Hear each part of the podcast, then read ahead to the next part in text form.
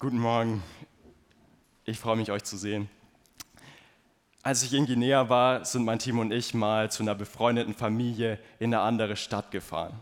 Die, die Fahrt war vier Stunden und danach musste ich ziemlich dringend aufs Klo. Ich habe dann alle begrüßt, bin dann zum Klo gegangen, habe die Tür zugemacht, aufs Klo gegangen, Hände gewaschen, Tür wieder auf. Aber die ging einfach nicht mehr auf. Die war nämlich aus Holz und äh, während der Regenzeit hat die sich mit Feuchtigkeit vollgesaugt und verbogen und jetzt war die am Boden äh, verklemmt und ich habe sie nicht mehr aufgekriegt. Ich habe dann erst mit der Klinke alles Mögliche probiert. Dann bin ich so mit den Fingern oben zwischen die Tür und den Türrahmen, habe so versucht, die rauszuziehen. Hat nicht geklappt. Ich habe Stoßgebete zu Gott geschickt. Bitte schenkt, dass diese Tür jetzt aufgeht. Ich hatte auch kurze Gedanken, ich könnte jetzt laut um Hilfe rufen, aber äh, ich war zehn Minuten gehasst und ich wollte nicht nach zehn Minuten schon äh, um Hilfe schreien, weil ich mich selbst auf der Toilette eingesperrt habe.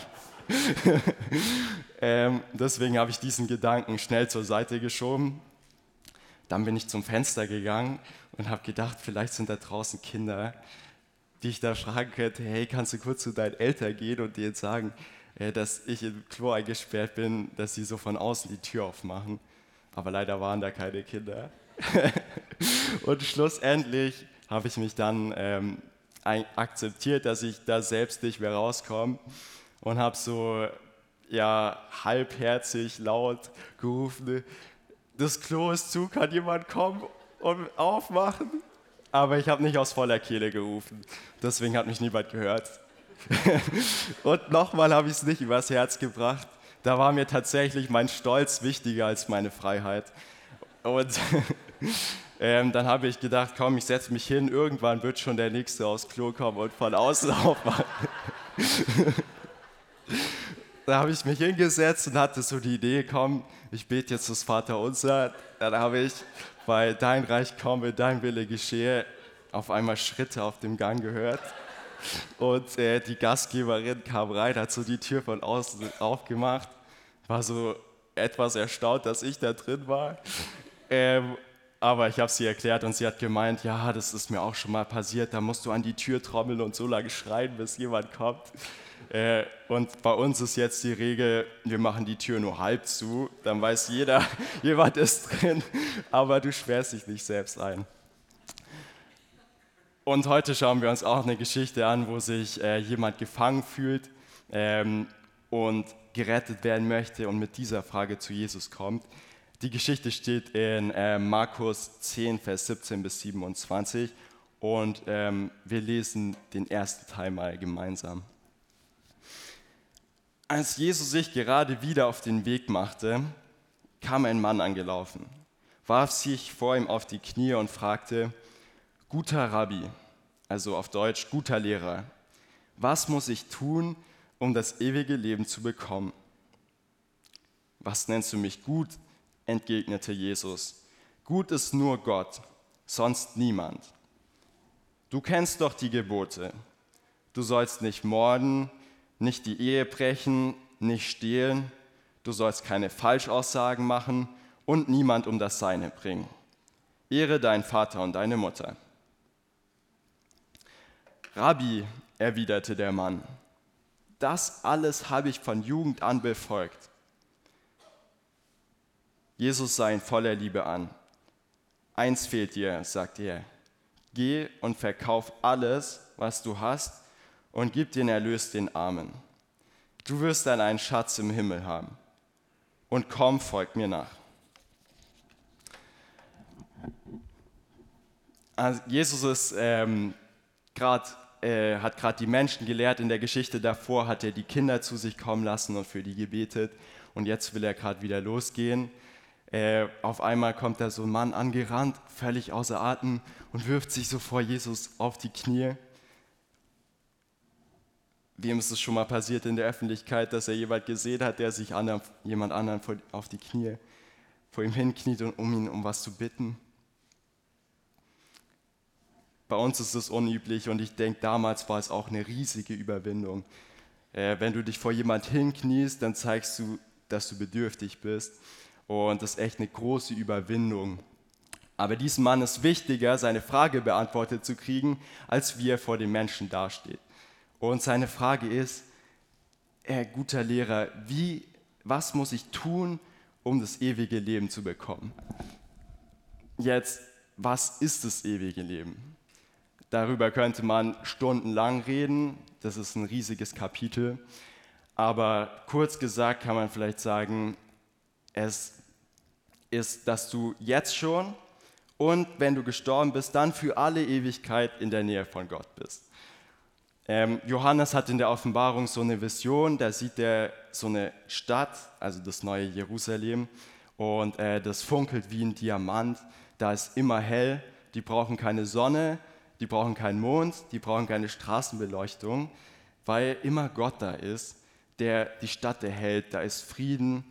Da gibt es auch diesen Vers, Gott wischt alle Tränen ab und es gibt keinen Schmerz und kein Leid und kein, niemand beklagt sich mehr. Ähm, genau, niemand ist mehr traurig. Das ist das Reich Gottes und da möchte dieser Mann hingehen. Interessant ist seine Formulierung. Er fragt, was muss ich tun, um in Gottes Reich zu kommen. Ähm, ganz kurz noch, ich habe in dieser, äh, im Titel von der Predigt äh, das sehr spitz umformuliert, seine Frage. Ich habe äh, geschrieben, Jesus, was muss ich tun, um in den Himmel zu kommen? Aber das ewige Leben, das beginnt schon hier auf der Erde. Und es geht nicht nur darum, was nach dem Tod passiert. Aber das ist natürlich auch sehr wichtig. Genau, der Mann geht davon aus, dass er etwas tun muss, um sich dieses Ticket in Gottes Reich zu kaufen. Und Jesus fängt jetzt erstmal an und bei der Anrede. Er sagt, ähm, warum nennst du mich gut? Gut ist doch nur Gott, sonst niemand. Und damit läutet er sozusagen das Thema für die ganzen weiteren Verse ein. Weil wenn nur Gott gut ist, dann sind wir Menschen nicht gut, selbst dann, wenn wir gute Taten vollbringen. Und dann antwortet Jesus mit der Bibel. Der, er findet jetzt nicht irgendwas Neues, sondern er sagt, guck mal in der Bibel, die zehn Gebote, da zählt er dann sechs davon auf. Und äh, da steht auch in der Bibel ähm, 3. Mose 18, Vers 5, äh, da sagt Gott, ihr sollt euch nach meinen Vorschriften und Ordnungen richten. Wer sie befolgt, wird durch sie leben. Da sagt äh, die Bibel, äh, wenn du die Vorschriften von Gott hältst, wirst du dadurch leben. Also Jesus antwortet mit der Bibel. Und jetzt die Antwort von diesem jungen Mann, die haut mich vom Hocker. Weil der sagt, äh, Jesus, das habe ich schon alles gemacht, seit meiner Jugend an. Also eigentlich, seitdem ich Verantwortung übernehmen kann für das, was ich tue, habe ich alle Gebote gehalten. Ich habe die ganzen Gebote oder alle Anordnungen von Gott gehalten. Also ich habe großen Respekt vor diesem Mann, weil wer von uns kann das von sich sagen, dass er seit seiner Jugend an immer alles so befolgt hat, wie es in der Bibel steht. Der gibt sich echt Mühe. Aber selbst dieser Mann, der, der müsste doch jetzt eigentlich sicher sein, dass er in den Himmel kommt, weil er hat alle Gebote gehalten. Aber der ist sich so unsicher, dass er vor Jesus auf die Knie geht und bittet, habe ich wirklich alles richtig gemacht? Kriege ich das ewige Leben? Jesus sieht diesen Mann voller Liebe an. Der schaut diesen Mann an. Er antwortet nicht direkt, sondern er guckt ihn erstmal in die Augen. Die Augen sind so das Fenster zur Seele. Mit deinen Worten es ist es so leicht, genau das Gegenteil von dem zu sagen, was du eigentlich fühlst aber ähm, die Augen verraten, wie es dir eigentlich wirklich geht. Und Jesus schaut diesem Mann in die Augen und ihm ist wichtig, was braucht dieser Mann. Und das, was er danach sagt, das sagt er in guter Absicht. Das sagt er nicht, um, ja, ich stoße dich jetzt mal von deinem hohen Ross runter, sondern in guter Absicht. Und er sagt, eins fehlt dir, geh und verkauf alles, was du hast und gib den Erlös den Armen. Du wirst dann einen Schatz im Himmel haben und komm, folgt mir nach. Er sagt, du hast alles gemacht. Nur noch eine einzige Sache fehlt dir.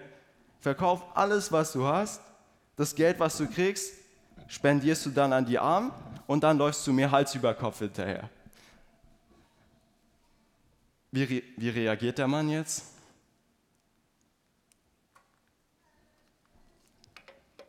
Der Mann war entsetzt, als er das hörte und ging traurig weg, denn er hatte ein großes Vermögen.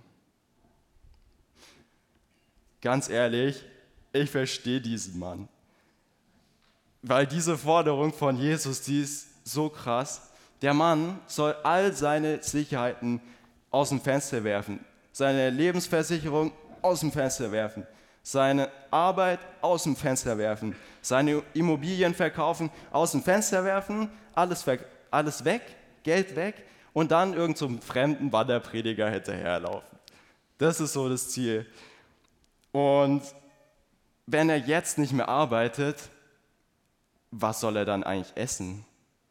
Oder wenn er alt wird, wovon soll er leben, wenn er jetzt sich keine Sicherheiten aufgebaut hat? Jesus legt den Finger immer in den wunden Punkt von unserem Leben. Dieser Mann hat wirklich alles gemacht äh, und seine Motivation, seine Kraft, seine Zeit, sein Geld, alles investiert, um Gott zu gefallen. Aber er hatte noch so als zweite Stütze sein Vermögen. Wenn irgendwie mal ich krank werde und Gott mich nicht heilt, dann kann ich noch die Ärzte bezahlen. Ich habe mich gefragt, auf was für Säulen stützen wir eigentlich unser Leben?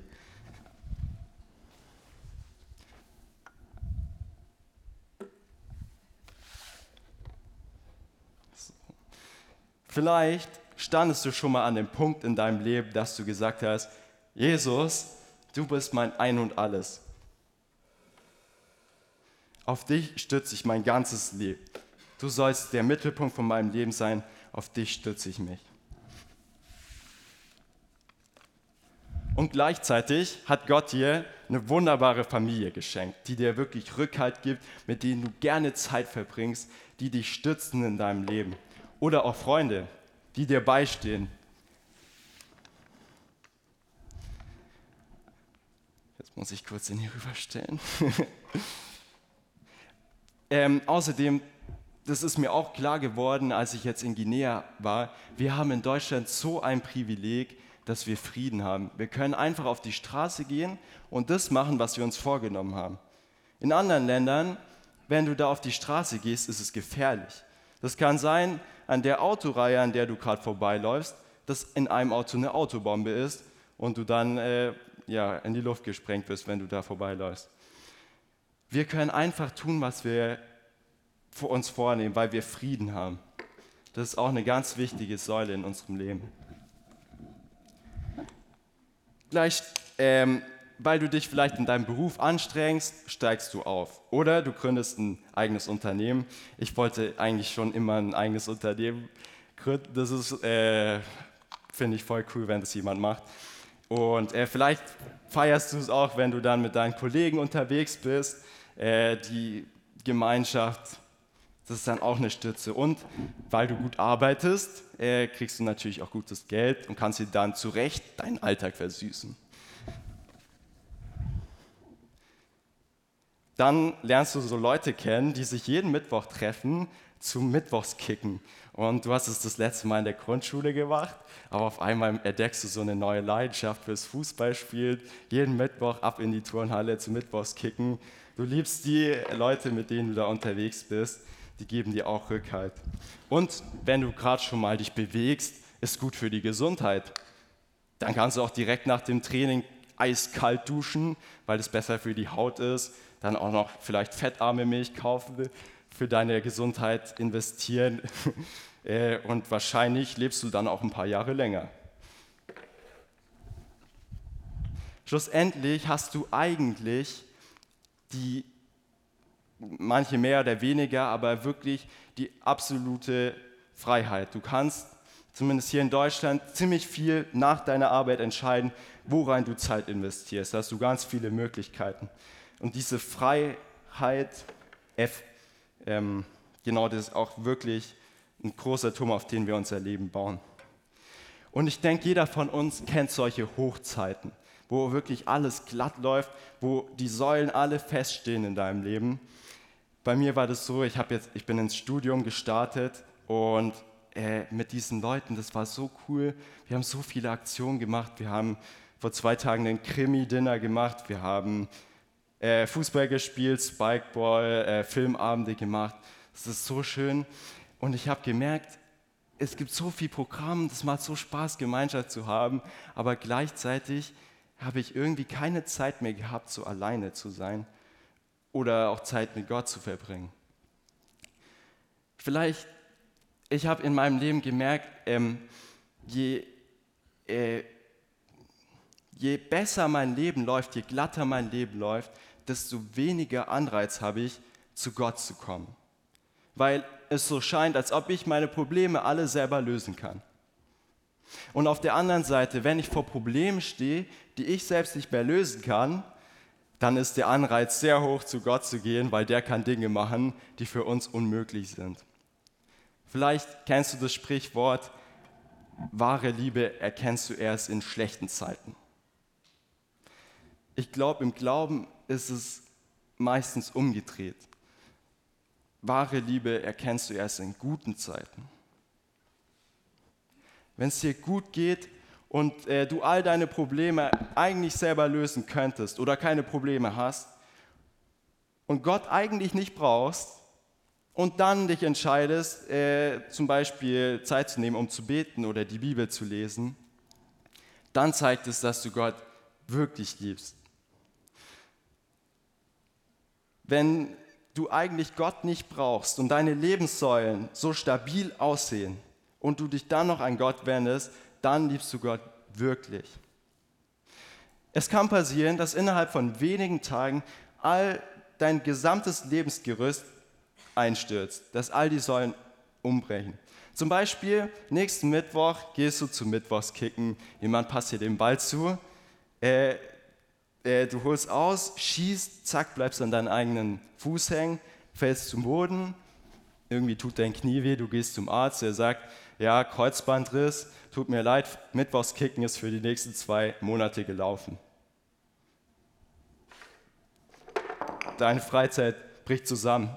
Und du kannst dich auch nicht mehr bewegen, du kannst nicht mehr in deine Gesundheit investieren, weil du kannst nicht mehr laufen gehen.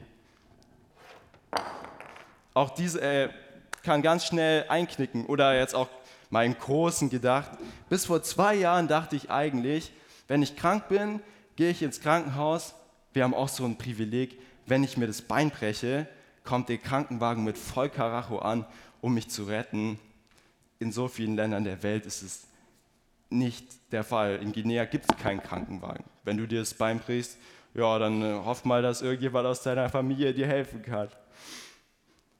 Und dann kommt so Corona um die Ecke zum Beispiel. Auf einmal kämpft Deutschland zwei Jahre gegen so ein Virus oder ist immer noch nicht zu Ende. Da geht auch die Freiheit äh, weg.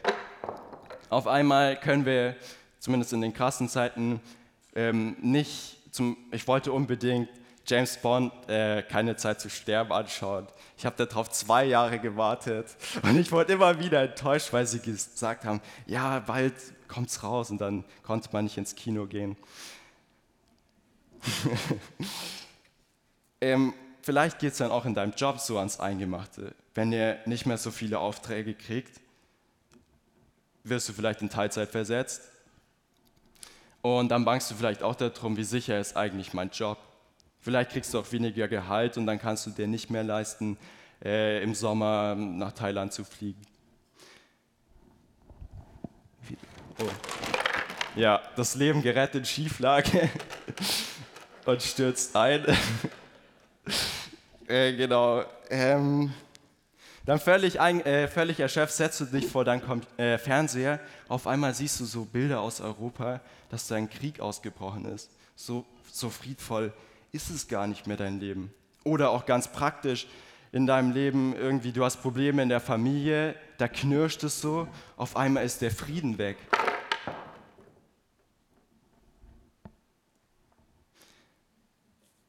Und wenn es mit deinen Freunden oder der Familie nicht mehr gut läuft, ist auch diese Stütze in deinem Leben weg. Und dein Leben stürzt ein. Vielleicht habt ihr es beobachtet, zwischendrin, als all diese Säulen standen, war das Leben ein bisschen höher. Du hast sozusagen ein Level-Upgrade gehabt, du neues, äh, neues Lebensniveau. Und Jesus war schon auch noch der Mittelpunkt, aber irgendwie hast du den Kontakt so zu Jesus verloren in dieser Zeit. Und jetzt sind alle Stürzen eingestürzt. Die einzige, die noch geblieben ist, ist Jesus. Jetzt die Frage, warum sind diese Stürzen eingestürzt? Weil die morsch sind. Die sehen so aus, als ob sie dich halten können. Und du kannst dich da auch drauf stützen. Die, die halten dich schon, aber die können auch zusammenbrechen.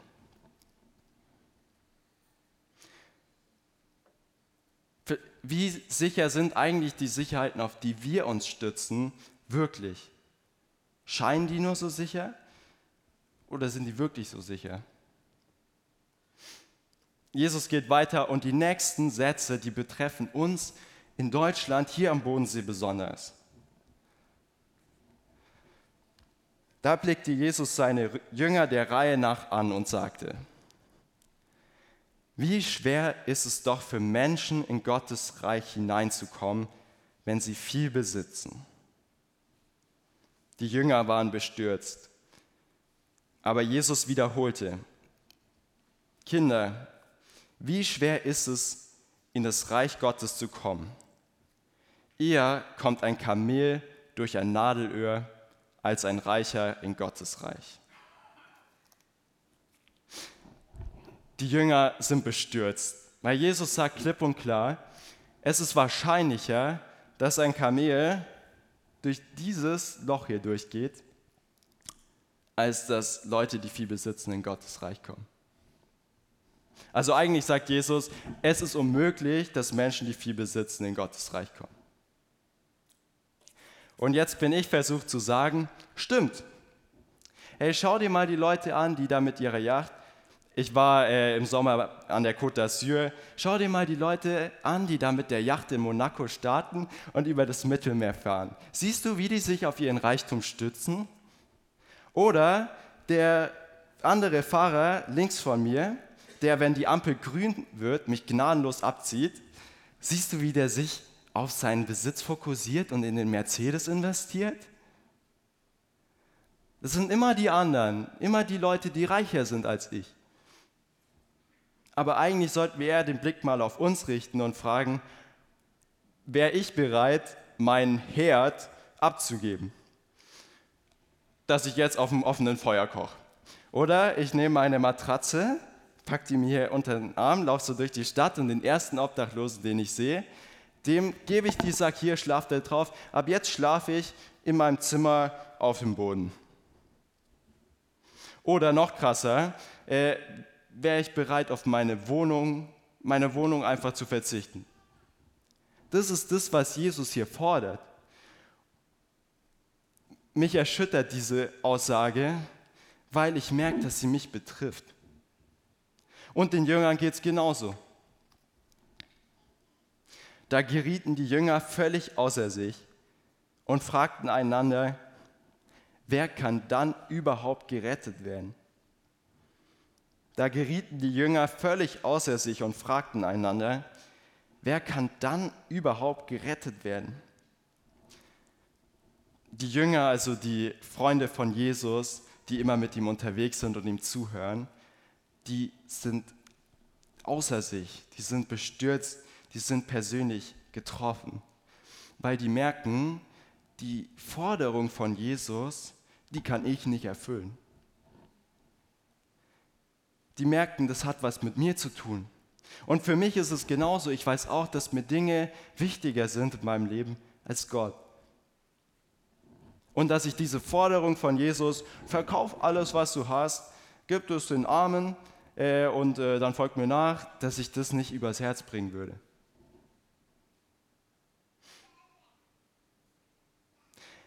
Und wenn selbst dieser glänzende junge Mann, der alle Gebote gehalten hat, es nicht schafft, selbstständig in Gottes Reich zu kommen, ja, wer schafft es dann? Wer kann dann überhaupt gerettet werden? Und was antwortet Jesus darauf? Jesus blickte sie an und sagte, für Menschen ist das unmöglich, nicht aber für Gott. Für Gott ist alles möglich. Jesus blickte sie an und sagte, für Menschen ist das unmöglich, nicht aber für Gott. Für Gott ist alles möglich. Für uns Menschen ist es unmöglich, äh, ein Teil von Gottes Reich zu werden durch uns selbst. Wir können uns nicht selbst dorthin katapultieren. Wir können uns nicht durch unsere guten Taten unser Ticket erkaufen, um Teil von Gottes Reich zu werden. Das ist für uns Menschen unmöglich. Nicht aber für Gott. Für Gott sind alle Dinge möglich. Weil Gott hat einen Plan sich ausgedacht, wie wir Menschen durch dieses Loch hier durchgehen können. In Johannes 14, Vers 6 sagt Jesus, ich bin der Weg, ich bin die Wahrheit, ich bin das Leben. Niemand kommt zum Vater außer durch mich. Und der Vater, der ist Gott. Zu Gott kommst du nur durch Jesus. In Gottes Reich kommst du nur durch Jesus. Die äh, Wohlstand, äh, Freu Freunde, Familie, Gesundheit, das ist alles gut. Freu dich daran, das ist ein Geschenk von Gott.